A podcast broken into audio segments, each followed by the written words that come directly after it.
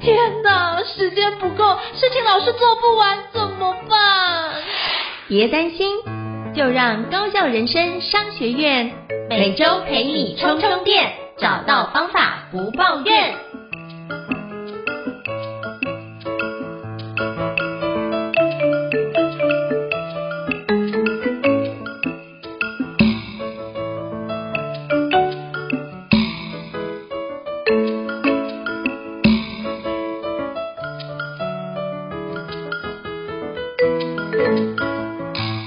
家好，我是赵英成，欢迎大家来到高效人生商学院的新书访谈节目。今天我们要介绍一本书，叫做《小资变有钱的超强执行法：梦想实现，财富翻转一百天的行动方案》哦。那我今天非常荣幸的邀请到这本书的作者，也是知名的作家，就是杨倩玲博士哦，来跟我们分享就是这本新书。那我们诚挚欢迎倩玲博士，倩玲博士您好。主持人好，各位听众大家好，我是 Dr. Selena，很开心可以上高校人生商学院。好，非常感谢。Dr. Selena 就是倩玲博士啊，非常感谢你的莅临来跟我们分享你的新书哦。那是不是可以先邀请就倩玲博士简单跟我们自我介绍一下，让听众可以多认识你一点呢？好。呃，大家好，我是就是 Dr. Selina 然后在大概在四五年前，我开始在网络上开始就是分享小资理财这样的相关的资讯。嗯、那目前其实我大概个人出了七本书，有月入三 K 以内的投资理财，然后到最近的这一本就是呃小资变有钱的超强执行法。另外呢，就是说我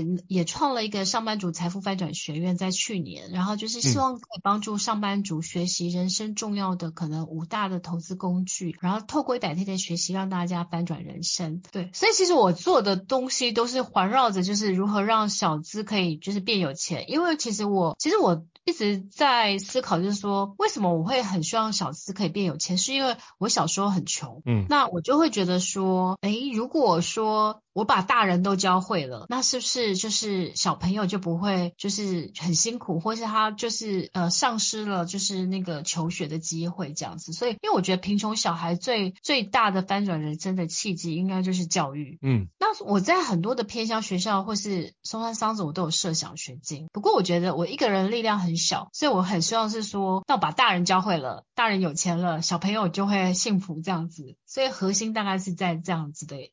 就是这样子的契机这样子。哦，非常感谢倩玲博士跟我们分享哦。其实我那时候看这本书的时候，我看到前面就是你分享的生命历程那段，我是真的也把这样的故事的部分也非常印象深刻记在心里面，然后就真的觉得您的那个概念非常好，是在于通常。孩子的限制就来自于大人的思维模式哦，所以如果能够让大伟大人的思维模式能够有所转换，其实小孩就能够转换，这是一个非常棒的一个概念。那是不是可以邀请您跟我们分享一下？因为其实您也是一个斜杠的代表，是不是可以让你跟跟我们分享一下，就是你有哪些斜杠的身份，可以让听众可以多认识你一些，而且就是发觉哦，原来同时间可以做那么多件事，多到我真觉得实在是太令人佩服了。没有没有。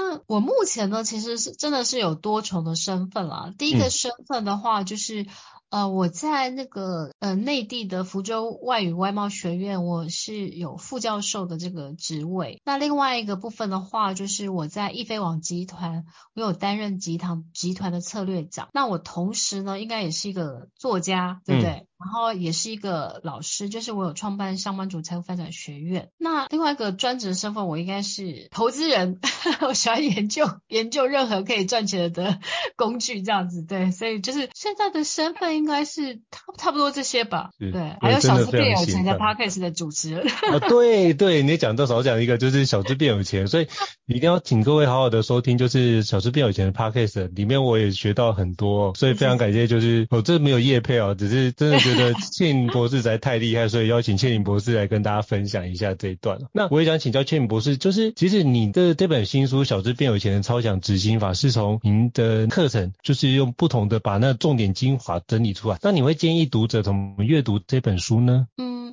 这本书啊写了两年，然后中间其实、嗯、其实我觉得起源是因为我很多的呃粉丝或我的同学或是我的家人，像包括我嫁在我我的姐姐在瑞士，每一个人都会问我说，你的执行力为什么那么好？就是我英国同学，我记得我前几年开同学英国同学会的时候，我的同学就跟我说，Selina 你很可怕，我就说怎么了？他们说其实在十多年前我在英国念硕士的时候，我跟他们讲说我讲我之后人生的五五大愿望我都实现，嗯、然后每个人都吓吓一跳。就是我后来跟他们说我我将来要念博士，然后我要出书，然后我要在偏向学校设奖学金，我要我要环游世界五十国以上，然后最后一个是我要在二零二零年就是从职场退下，就是做我自己想要做的工作，不再为五斗米折腰这样子。然后他们就会觉得说，为什么你可以就是你说的全部都做到了？然后就是为什么你可以从梦想到呃计划到执行到就是梦想成真，他们每个人都觉得很不可思议，他们觉得说你是不是很强很强运这样子？然后我就跟他讲说，其实不是，只是我可能从小有学到一些就是 PDCA 这些法则，然后后来我就是。我就是，其实我就是在很小的时候，我就会用了。就是我其实契机就是我在高高职要考大学的那一年。然后我的高，我记得很印象很深刻，就是我高职的同学，我们高三的时候，我我念双生双职嘛。然后我们高三的时候，我们每个人都在讨论我们的未来，所以很多人我们就说我们要考大学，就是高职生要考大学，那其实不是那么容易的。然后我就跟我同学说，哎，我也想考这样。我同学就会就是嗤之以鼻的感觉，就是说，Selina 你考不上这样子。然后我就会很生气，就觉得说为什么考不上？我回去就把这些写在我的日记本上，这样子，然后我就发誓说，我一定要考上大学，给那个瞧不起我的同学看。那你知道很有趣哦，我们同学大概四五十个人，所有的名字我大概都忘记了，但是那个同学名字我都记在心里。对，那其实那一年我就是用了，我就是其实我我要高职考大学，我发现说，哎，他念的科目差很多，所以我就把所有的讲义课本，我就是大概算了一下说，哦，比如说我要念三遍，那我就三百六十五天。我说说我第一个目标是一年后我要考上大学，这是我的 dream，然后我就开始 plan。就说，哎，我三百六十五天，我怎么展开我的魔鬼 K 数计划？所以我每天就是按表操课，就是我就是每天排了大念书念十个小时，然后晚上去补习班补习。那你知道第一个月之后，对不对？嗯，全全补习班模拟考，我就第一名了，太厉害了。对，然后一年后我就考上大学，然后说我考不上大学那个。那个女生她自己落榜了，所以我就你现在来讲，她是你的贵人呢、欸。对，所以我常常觉得她是我的逆贵人。对，我我觉得如果没有她，我可能还是一个，我可能现在还在工厂做女工。对，然后我可能一辈子就是就是靠体力或是靠时间赚钱。嗯，所以其实我很感谢我那个同学，很想颁个匾额给他。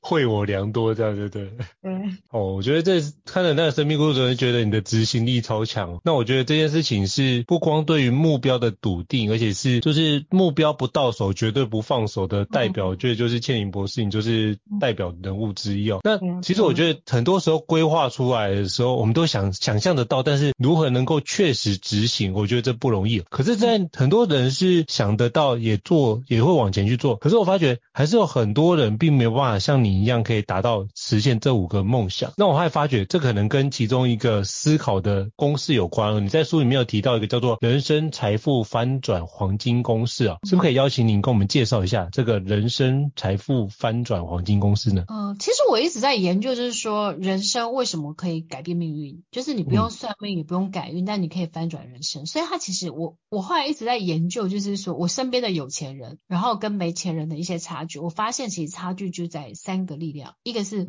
梦想力，嗯、一个是执行力，第三个是致富力。我觉得只要这三个三个力量你都可以去提升，那你的人生就会完全的呃财富翻转，然后实现你就是提早财富自由的这个梦想。嗯，就可以邀请跟我们分享一下，因为梦想力跟执行力我们比较能够理解。那那你觉得梦想力要在哪个地方是我们一般人比较欠缺的呢？嗯，我我觉得应该就是说。呃，我我其实前前一阵子我去中山女高演讲，其实我就在讲梦想。那、嗯、我觉得其实很很重要的一件事情就是说，你要把你人生未来的五年、十年、二十五年的一个梦想蓝图画出来。好，那比如说呃，我五年，比如说我举例好了，我可能之前我在二十几岁我在英国念书的时候，我就开始心里想说，诶，我可能三十几岁我要去念博士，然后然后我可能比如说我几岁我要去环游世界多少国。然后我要出书，在什么年纪？其实我心里是有个蓝图的。那我觉得那个蓝图就是你人生前梦想，其实我觉得是你人生前进最大的力量。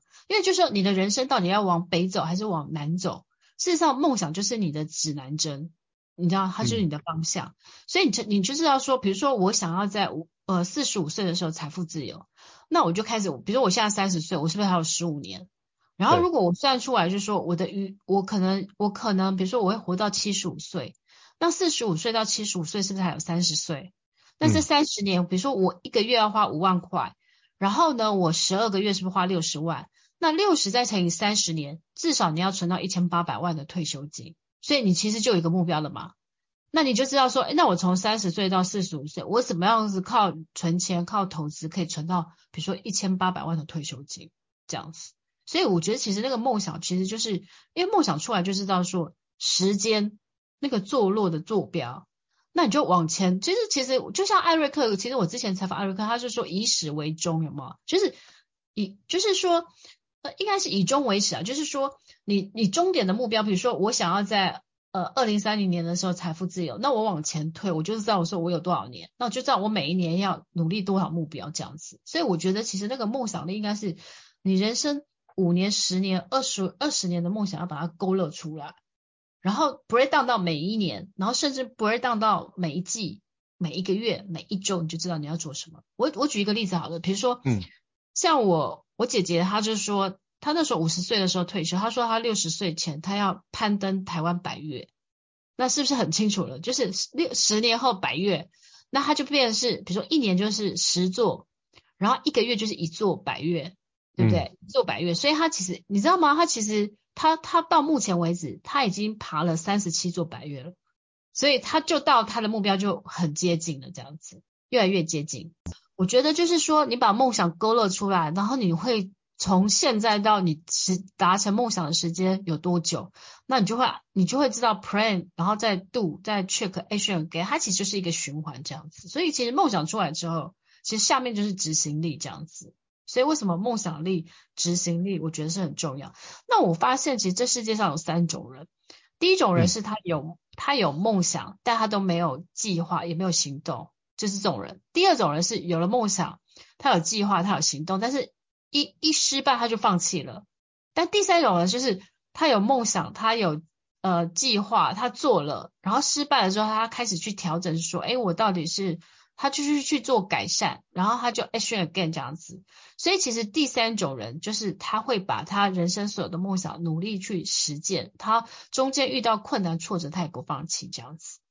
我觉得我的个性比较像是第三种人，就是在我的人生的字典里没有放弃这这一件事。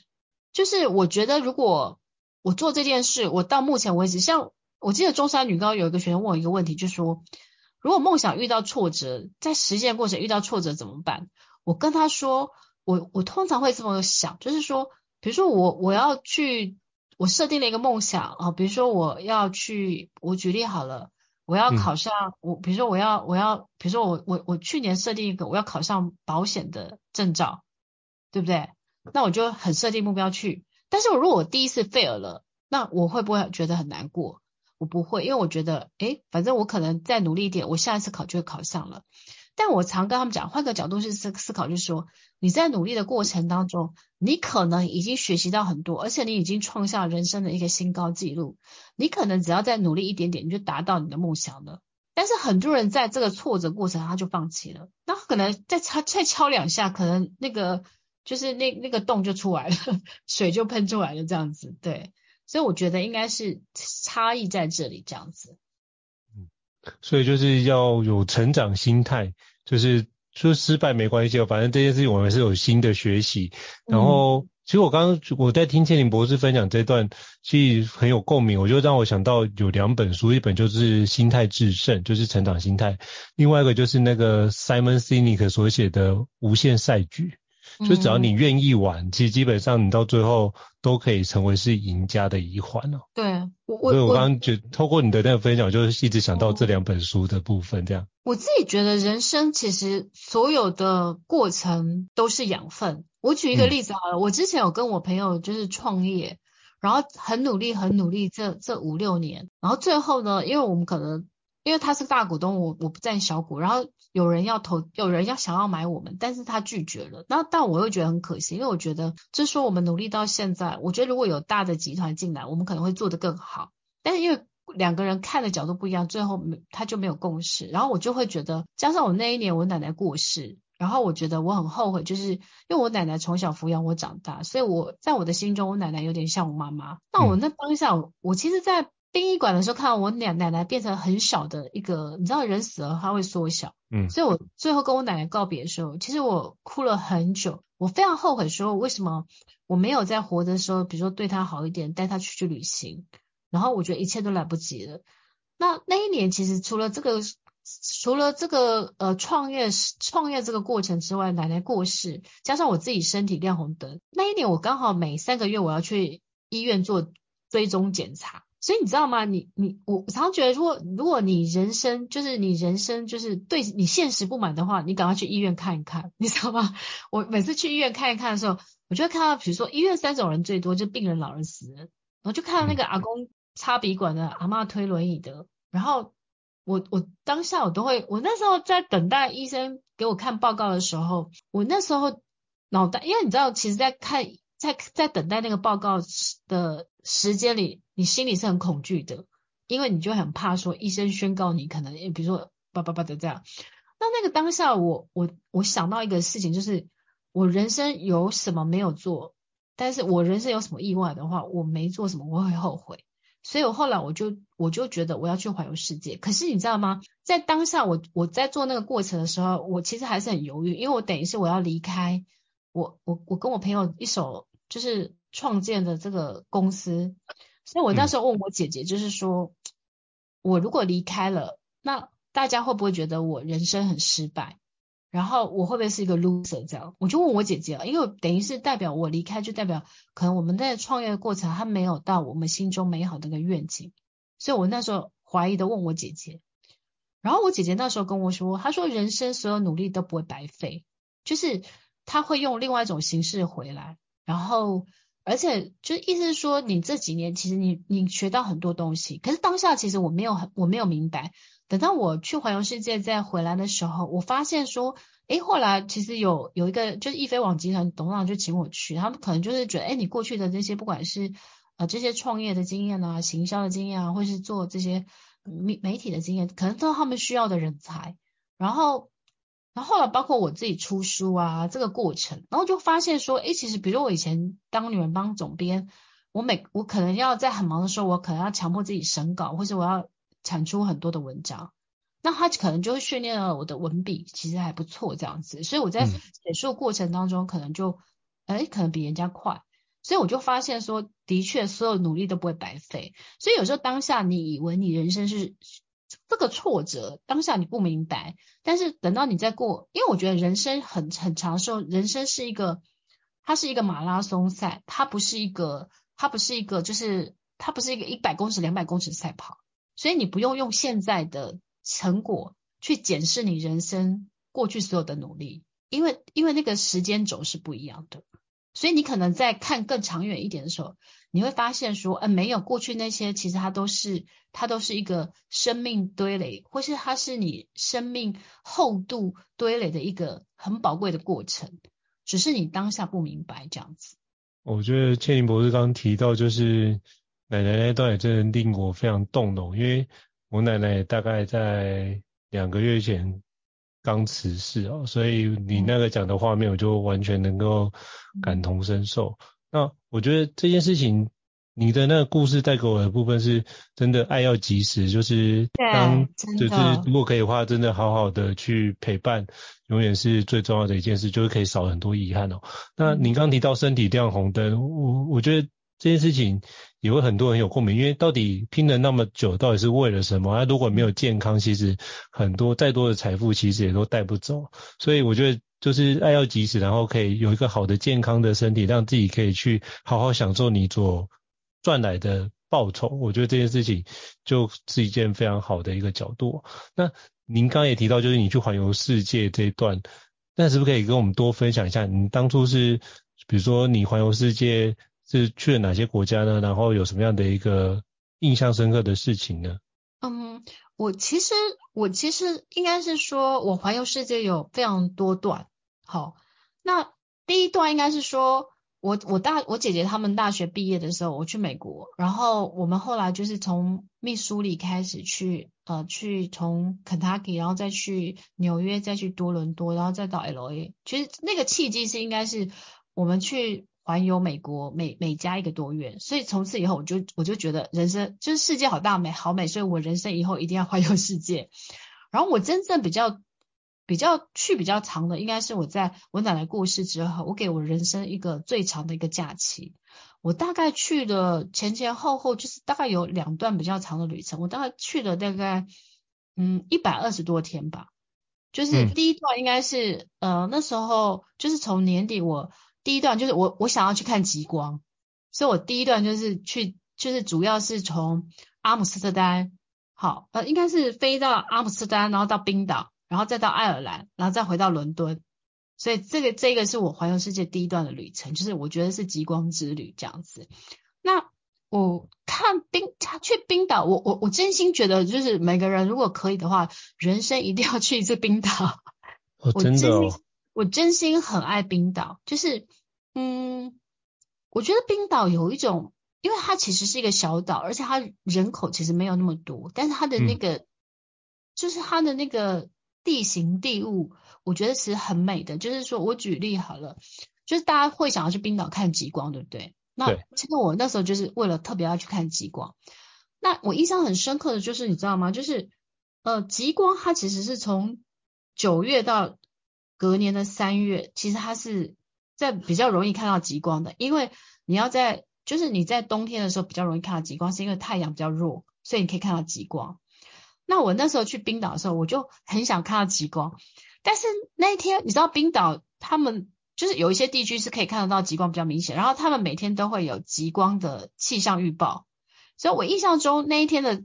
气象预报是说看到极光的 possibility 很低，就十五趴，所以我就我朋友就跟我说，你祷告吧，他说你的上帝很爱你，你一定会看到极光的。然后我们就因为我们刚开始去到冰岛的时候有时差，所以我们大家。呃，就是吃完饭八点多，我们就先先睡一下了，然后睡到大概十点多的时候，那个就是呃服务生就打打电话来说，现在在一楼就可以看到极光了，就极光整个大爆发，所以我就下去看极光。然后因为其实极光跟其实极光就是白色的光，只是说因为呢，它就是。就是我们拍照的时候，还会看得到很多不同的色温或干嘛的，就是你会看到绿色的、黄色，反正 anyway，但是看到很多很大的那个极光，这样这样子还是很感动。重点是说，我觉得看到极光不稀奇，重点是你要拍到你跟极光的画面这样。然后我那时候去的时候，旁边刚好有就是有那个马来西亚就是，他们就有带那种专业的相机，然后他们就帮我们拍下来，所以我有我就觉得说，哎，我有看到极光，然后重点是我还跟极光拍照。然后我朋友还说，就是看到极光的人代表他品性好，这样。所以我我觉得去冰岛就是，我觉得是看到极光是很值得的啦。所以我觉得很推荐大家去，而且我觉得去冰岛还有一个部分是，冰岛它有很冰山，所以你会看到，比如说千年以上的冰河，然后你知道那个那个冰块就像一颗一颗的钻石在沙滩上，有没有？然后你可以看到那么大的、那么多的冰块，然后冰山，我觉得那个好壮观的，你就觉得此生就你看到那个画面景象的时候，你觉得你人生都值得了，就是我就觉得很美这样子。对，哇，你这样形容的话，我就是要把就是去冰岛看极光列到人生必去的一个 非常重要的景点之一哦，太好了，太好了。所以我非常期待，就是倩影博士下一本书可以就是环游世界 六十国的一本书，跟我们讲讲一下，哎，哪个国家你有什么印印象深刻的事哦？或许我们可以找一天聊聊这一集，我觉得也很棒。对，好，那那我们就先回来，就是书里面，我也想跟你请教一下，就是您在书里面有提到一个非常重要的，就是有关如何拥有，我觉得那个自富力某程度就是如何能够拥有富人的思维的想法。那是不是可以邀请就是千玲博士跟我们分享一下，我们怎么做才能够拥有富人的想法呢？嗯，我觉得其实有钱人跟没有钱人的很大的差距是在于思考。就是我觉得，嗯、就是我我常觉得贫穷会限制我们的想象。我是我是真心觉得，比如说我举一个例子好了，我我这次我上次去泰国，然后呢，我就看我我认识一个泰国富商，哎，结果呢，你知道他有四十几间的房子在收租，嗯，你了解我意思吗？然后我们普通人是很难想象说我们有那么多的房子，可是你知道吗？他我觉得契机就是他呢，其实他就是一个呃留美的博士，那他刚好就是说呃被被外派到他在。呃，美国的公司，然后被外派到泰国去工作，然后他一去到泰国，他可能就觉得，哎，泰国环境很好，有佣人呐、啊，然后有这样很便宜，生活物价很便宜，决他就决定，像我们普通人，我们可能就决定说，哦，我们常去泰国玩，对不对？对。但是他没有，他就觉得，哎，他看到泰国，呃，就是创业的机会，或是这些，他就到泰国去定居了，然后他就开始去泰国创业，然后他就开始努力的创业过程当中，他每一年都把赚到的钱。拿去投资房地产，然后现在呢，他就算是不不工作，他也有四十多间的房子的收租可以去去，就是他他就就有很多的被动收入这样子，就等于是他靠主动收入，然后建构他未来的呃就是被动收入，但是被动收入稳定到某种程度，他就架构了他人生未来的收入了。所以我觉得他其实就是很棒的过程，就是说你从你人生的主动收入到被动收入到未来收入，其实我觉得人生最美好就是说你已经很预计你未来有很多的钱，然后你就算是晚上睡觉的时候，那些房子都在帮你赚钱。那我觉得这个是最最最好的过程。所以我觉得有钱跟没有钱人的差距是在于，就是通常呢没有钱的人他就会只能靠时间体力去赚钱，然后他把他很容易就是。努力赚下来的钱呢，他呢可能会去就是只存定存或者买保险，然后他并没有想到说怎么样让他的钱可以用时间复利去滚，然后去创造更更多的雪球。我觉得差别应该是在这边这样子。对。是，所以就是如何让自己的主动收入可以逐渐转换成被动收入，甚至是转换成未来的收入这件事情，就会是一个非常重要的一个思考点的开始哦。所以这样子的话，就是一个富人思考的是如何能够把这些收入变成你的投资，跟未来让时间复利可以帮你滚出更好的一个收入的来源。哦，这是一个非常不一样的想法。那我想请教，是，请说。你说他有四四十四间房子，他每年收到的租金不只是够 cover 他的生活，他每年还靠这个租金再去买更多的房子。嗯，所以他其实可以用这个部分让他资产逐渐的增加当中。对。我我觉得其实就好像像我们在存股，比如说我有很我有零零八七八，然后我比如说我现在的张数可能已经我举例好了，我现在张数可能有五十几张，然后我每一季不是有季配息吗？我领到，嗯、我说我每我我每一季大概可以领到一万多，我都没有花掉啊，我就是再买一张，可能等它比如说大跌或是除权除春除在除息完以后低一点之后我再去买，所以比如说我今年五十，我可能明年就五，我今年明年我就五十四。然后再下一年我可能就五十八张，可是我已经没有，我都没有再拿什么钱出来了，我就是靠我的配息，然后再去产生更多的股股票股份这样子。所以我一直觉得，我觉得长期投资最最美好的就是时间复利，然后不断的去钱滚钱。对，所以我觉得让资产一直变大，就是奥妙在这里。所以就是用时间复利让资产一直变大，就是一个最好的一个富人的思维。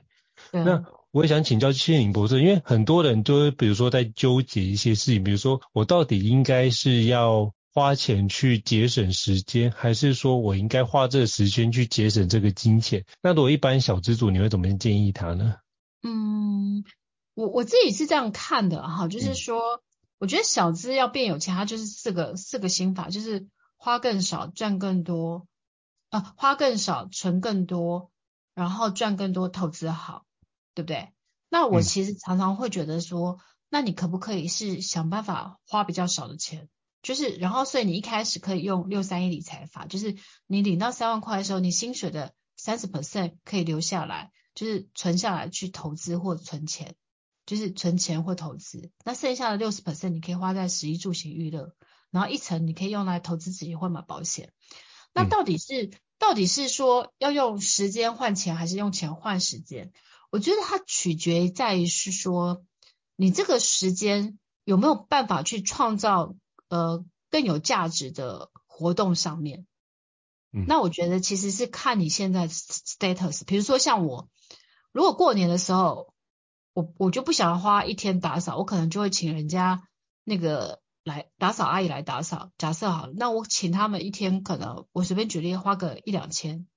但是我可能可以换得我用那个时间去研究投资股票，对不对？然后可能可以赚，比如说可以赚更多钱回来。所以我觉得应该是取决于你花那个钱的时候，那个时间，如果你省下来时间可以去创造更有经济。呃，就是可以 return 回到你身上的，那你就可以用那个，就可以用钱去换那个时间。但是如果你是不能的，那你可能就可以用用把，就是等于用钱去用时间去换那个钱。所以我觉得取决于你做的这个，就是你的能力可不可以，就是你的能力跟做这件事情之后，它可不可以有更大的产值，然后经济价值回到你身上。所以就是我们可以用经济价值能不能有产出去做一个权衡，对对对对，看哪一个对于我们目前的状况比较合适啊。好，非常感谢千林博士哦。那千林博士其实在书里面有提到，就是有关就是理财必须先理债，那是不是可以请教千里博士？那我们该怎么样去聪明理债呢？因为其实现在呃，包含我知道很多的大学生是毕业的时候就会有所谓的就学贷款，那或者是还会用信用卡去。只缴最低的一个支付的额度，那我们该怎么样去聪明理债呢？是不是可以请教您的专家建议？其实我觉得就是呃理理债理债优先于理财。我我举例好了，嗯、我前前一阵子有个朋友，他就跟我说，他就问我说投资什么比较好？然后重点是他根本就是还有信用卡的循环利息，所以我跟他说，其实第一个是利息高的你要优先偿还。所以，比如说你有信用卡债，对不对？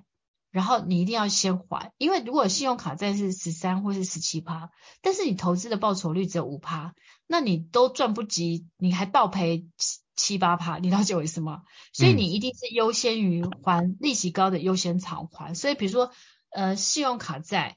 车贷的这些利息一定都比较高，因为车贷通常是六趴嘛，对不对？然后房贷大概是两趴，然后你学贷大概是一趴两趴。所以其实你要先利息高的先还，比如说有的人还会去借借地下钱庄那些，当然是地下钱庄先偿还，信用卡再先偿还，信贷、车贷，然后最后可能是你的房贷或学贷。那学贷跟房贷，我觉得你就是正常缴息就好了。但是其他的你一定是想办法优先偿还，因为它的它的利息利息大于六趴以上的，你都优优先偿还这样。嗯，因为你赚不到六趴。哦，对啊。对，所以你一定是。就是利息高的优先偿还，对，所以起码让自己债务减少，这是首要的考量原则就对了。是，不然因为其实那个时间复利滚下去，那个就是像循环利息，其实是很可怕的，因为你赚的钱都一直在那个循环利息、循环利息这样。对，嗯，所以我觉得就是一般人就是说利息高的优先偿还，然后信用卡信用卡债一定是当期最好就赶快缴完，不要不要去有循环利息产生。嗯是，所以就是这样的话，就可以让自己，因为如果要理财的话，就是比最好是无债一身轻哦，那时候才会做更好的一个规划，不然的话，你的钱都会被你的利息吃掉。就算你再怎么会理财，其实很多的一部分都会去拿去还债为优先哦。对。所以这样的话，你的那个杠杆，或应该说你的那个雪球要滚，就会发觉本金很小的时候就越就滚。没有滚得那么顺利哦，所以重点是如果让自己本金能够放大，才能够从主动收入往被动收入那个地方移动，会更加顺畅。对，真的。是，那非常感谢千玲博士。那我想请教一下，就是因为这本新书就是《小资变有钱的超强执行法》，这本书很特别哦。那时候在阅读的时候，发觉后面还有附了一本的手账。那是不是可以邀请跟我们分享一下，为什么当初会有这样的一个设计？包含什么？有个人资产负债表、每月收支损益表，以及投资的理财的心理测验等等等，是不是邀请跟我们分享一下呢？嗯，这个其实我觉得就是说，我会附了这些表，其实应该是说我们在上班族财富翻转学院的时候，我们在一百天的学习过程，其实我们就会先按照他的投资性格，然后再给他就是。嗯比如说资产负债表啊，跟每个月的支出损益表，所以我就会觉得说，其实理财之前，其实你要先做好你人生的呃人生的财务健检。但我觉得有两张表一定要填的，一个就是资产负债表，一个就是每个月的支出损益表。那你每个月到底可不可以？就是每个月到底，我觉得其实记账的目的最大的目的，并不是流水账，而是找出你过去的消费的一个 pattern，然后找出你消费的漏洞。比如说，我常常觉得就是说，每个人其实他很容易每个月的他有很多的拿铁浪费因子。那比如说他每天喝一杯星巴克好了，那可能一个月他就喝一杯星巴克都一百多，那三十天你就喝掉三千多。所以你其实很多人都说他存不了钱，其实其实是因为他有很多的呃生活的习惯，会会让这些小习惯不知不觉每天偷掉他的小钱，但是小钱积积少成多，它就变大钱。所以你看，一个月三千，十二个月就三万六，嗯，三万六我都可以买两张零零八七八，对对对，现在是在于习惯这件事情，嗯。所以像像是我基本上呢，我我不我从来不太去好事多的，因为我知道我去好事多，我本来可能只是想要买三样东西，我最后可能会买十三样，然后就可能花了六七千，甚至可能会花掉七八千。那我觉得其实很多东西其实不一定是你需要的，但是因为你可能呃看到会想要，或是你会有冲动性的一些就是贪小便宜这样子。那我觉得其实很多的，就是你你多去这些地方。它其实就会让你，因为我觉得人性都贪小便宜，所以像我也不太去百货公司周年庆，嗯、是因为我觉得去周年庆很容易你会失心疯，而且比如说百货公司很很多时候会满额送，比如说哎你你再差一点，他就说你买三千，然后满五千又可以送一个袋子，会送个保温杯，有吗？然后你就为了要得到那个保温杯，你要多花两千块，可是其实它因为保鲜保保温杯可能一个三百块而已，所以我常常觉得人就是因小会失大。所以我，我我就会尽量让断舍离，就是断掉呢那个花钱的欲望，然后舍去呢会让你花花钱的那个冲动，然后远离会让你浪费失心疯的场场合。所以我觉得人应该要就是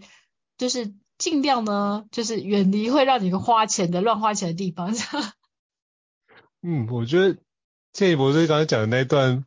我。突然想到，就是之前巴菲特有讲过一句一句话，就是说，如果你知道自己会死在哪里，就不要去那里。同样，如果你知道自己待的地方会贪小便宜，就不要去那个地方，就对。真的啊，所以我我我其实我其实不是很喜欢逛街的人。我百货公司周年庆，我大概有二十十几年都没有去了。对。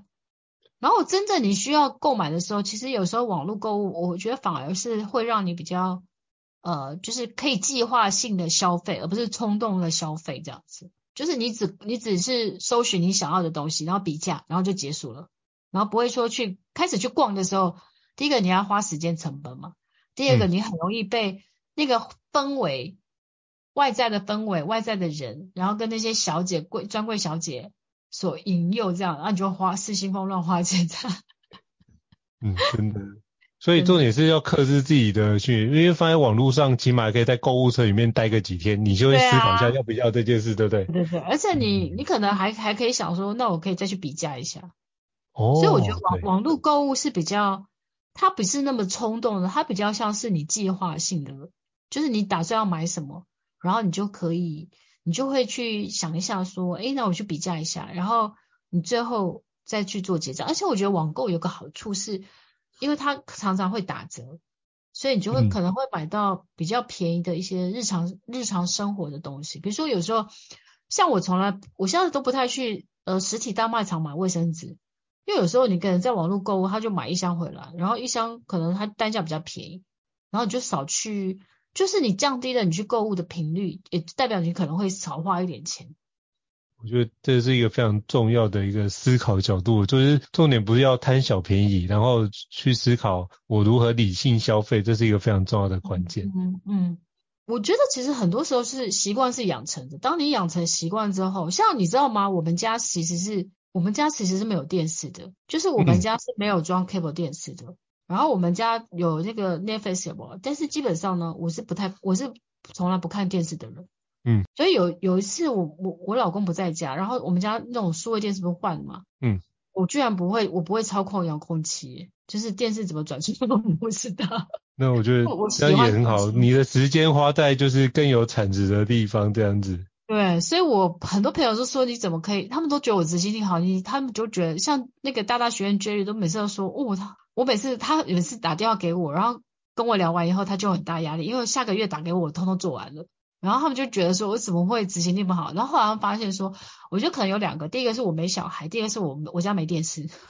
嗯，对，所以可能这个时间的应用就会差，就会有差。我我觉得这是一个非常好的角度，就是你很清楚知道你到底想要的是什么。我觉得这是一般人比较容易，应该说一般人比较容易忽略掉的事情。像比如说家里面有电视，嗯、或者是。百货公司有周年庆，我不知道你会不会有朋友会这样问你说啊，这部分我们去逛一下，逛一下，你不觉得这么多东西很好逛，逛一逛，说不定会有一些你想要的东西，你之前没有想到吗？当遇到这样的说法的时候，倩妮博士，你觉得你会怎么样去回应这样的一个角度？诶，说真的，现在真的没有人来约我去百货公司周年庆了。嗯，可能他们都会觉得我很忙。嗯，所以他们，包含我妈妈，她现我妈妈自己也不太去周年庆了，所以。就是我身边的人真的没有人邀请我去去百货公司周年庆。对，我后来发现，就是那个理论，就是说你身边五个人，你身边五个人的状况的平均。但我我发现我身边的人也不太看电视啊。比如说我我有很好朋友是律师律师啊，然后有很很多很好朋友可能是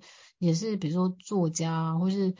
创业家。我发现大家的时间，就大家都会觉得，我一直觉得，我一直觉得穷人跟富人还有差别在。就是对时间的看，对时间应用的态度。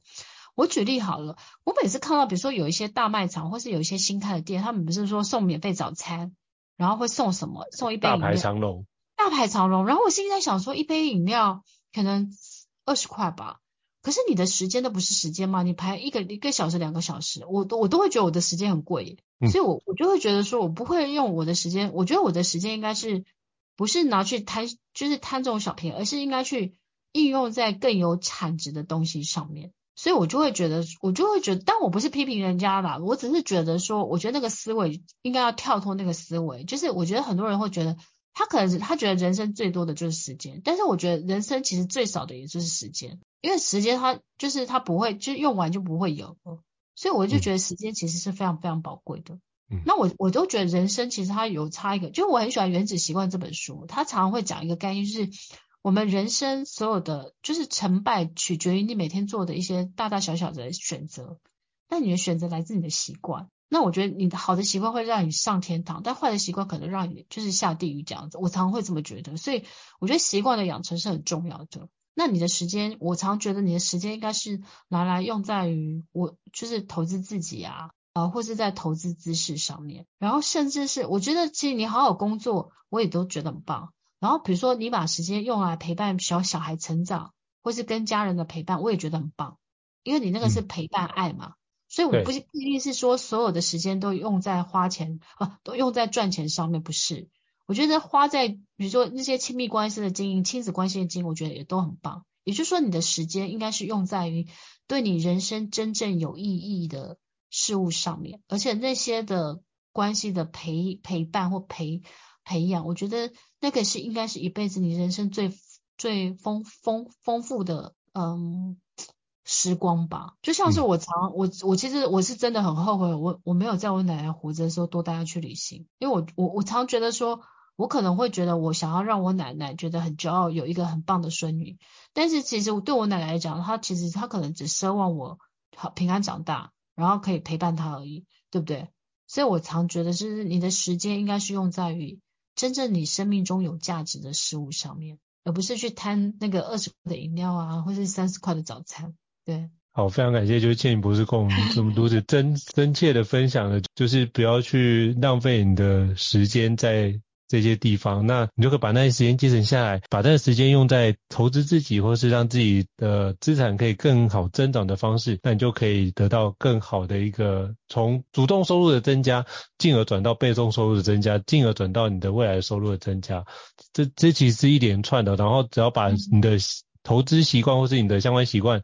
做原子习惯的培养好，其实你后续发觉，诶，你的好习惯就会带来一个好的成果，就是帮助你可以因为这样上天堂。非常感谢倩妮博士的分享。嗯、那最后是不是可以请教倩妮博士，就是您最近出了这本新书啊，非常畅销，请问一下有没有哪个哪个地方可以知道您的新书分享会呢，或是演讲，或是相关的课程资讯，是不是可以邀请你跟我们介绍一下？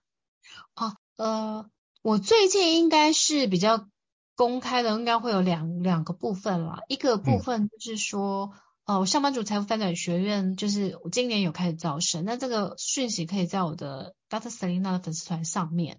那最近其实也是一直还会忙于新书的宣传，嗯、比如说三月九号的话，就是呃雅虎 TV 的那个宅女小红的那个直播节目有去上，然后其他的可能就是 Momo Momo 那个书店的直播，那这些讯息应该都会在我们的粉丝团公布这样子，对，好，所以大家也可以上我的粉丝团，对。那新书分享会其实我已经在去年。今诶已经都举办完了，因为我每年都会北中南去见见粉丝这样子。是是是，没问题哦。就是我到时候再把这相关的那个直播的的资讯，我再放在这些栏位当中，也会把就是上班族财富翻转学院的一个资讯。提供给大家，以及就是倩玲博士的那个相关的粉丝团，那都会放在这一集的 Podcast 资讯栏位当中，提供给各位听众做的参考。那如果各位听众觉得高效人商学院不错的话，也欢迎在就是平台上面给我们五星按赞哦，你的支持对我们来说也是很大的一个鼓励哦。那也可以跟我们分享一下留言，让我们知道你还想要听哪些好书呢？我们会在全世界帮你邀请就是适合的专家来跟各位分享。今天非常荣幸的邀请到倩玲博士来跟我们分享你的新书，就是小资变有钱超强执行法。祝福就是倩玲博士这本新书大卖，让更多的小资主都能够受益。谢谢倩玲博士，谢谢，谢谢，下次见，拜拜。拜拜。高校人生商学院，掌握人生选择权。